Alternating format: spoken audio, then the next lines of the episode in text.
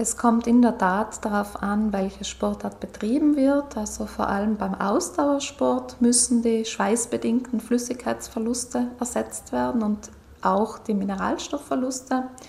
Äh, es kommt aber auch auf den Zeitpunkt darauf an. Idealerweise sind die Getränke für Ausdauersportler unterschiedlich zusammengesetzt, je nachdem, ob jemand sie vor, während oder nach dem Sport zu sich nimmt. Bei längerer sportlicher Aktivität sind Wasser und Mineralstoffe nicht genug. Während der Aktivität, und dies gilt jetzt natürlich in erster Linie für längere Belastungen und intensivere Belastungen, also wo man sich mehr anstrengt. Während der Aktivität, da muss regelmäßig die verlorene Flüssigkeit ersetzt werden.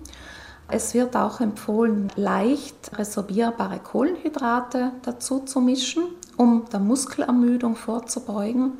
Und zusätzlich sollten solche Sportgetränke auch Natrium, also in Form von Kochsalz, enthalten, um die schweißbedingten Mineralstoffverluste auszugleichen.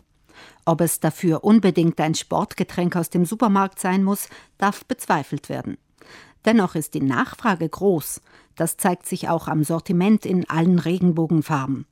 Doch was die Sportgetränke enthalten, überzeugt die Lebensmittelforscherin nicht. Aus ernährungswissenschaftlicher Sicht enthalten diese kommerziellen Getränke oft auch unnötige Stoffe.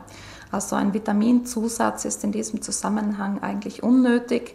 Genauso gilt das für Farbstoffe oder Aromen.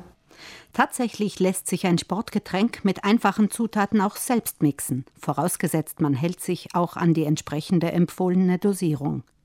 Ein einfaches Rezept für Ausdauersport im Ausmaß von ein bis zwei Stunden setzt sich zusammen aus Himbeersirup, Traubensaft und etwas Salz.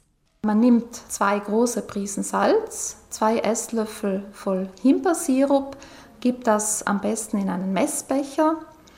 Dann füllt man das Ganze mit hundertprozentigem Traubensaft auf ein Drittel Liter auf, also bis man 330 Milliliter ungefähr erreicht hat. Und das restliche Volumen bis zu einem Liter, das wird dann mit Leitungswasser aufgefüllt. Und wenn man das gut verrührt, dann hat man ein ideales Sportgetränk eben für diese Anforderung. Und es ist noch dazu kostengünstig. Auch gut geeignet als Getränk für AusdauersportlerInnen. Zwei bis drei Teile Wasser in die Trinkflasche geben, mit ein bis zwei Teilen Apfelsaft mischen, eine Prise Salz dazugeben und einmal kurz durchschütteln. Bei kürzeren sportlichen Aktivitäten und auch solchen, die nicht besonders anstrengend sind, sind Sportgetränke eigentlich gar nicht notwendig. Da ist es ausreichend, wenn man nach dem Sport einfach etwas trinkt, um den Flüssigkeitsverlust auszugleichen. Immer im Blick haben sollten Sie auch, dass der Flüssigkeitsbedarf bei zunehmenden Außentemperaturen steigt. Wenn es sehr heiß ist und vielleicht noch dazu eine hohe Luftfeuchtigkeit herrscht, dann verliert man noch mehr Schweiß als unter den normalen Bedingungen. Und da ist natürlich umso mehr darauf zu achten, dass man diese Schweißverluste auch rechtzeitig wieder ausgleicht.